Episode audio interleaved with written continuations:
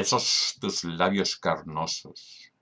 rojos, suaves y esponjosos, abren la puerta dormida de mi lado más suicida que a gritos, con furia erguida contra ti, empuja mi vida, uniéndome a tu destino igual como un peregrino, con gran fe y pies temblorosos, la esperanza en él anida de ver el fin del camino.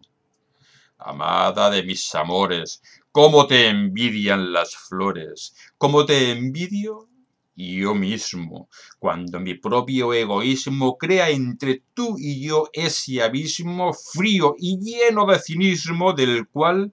tu amor es el puente limpio, sincero y prudente que pinta el mal de colores tornando en bello lirismo mi actitud más insolente.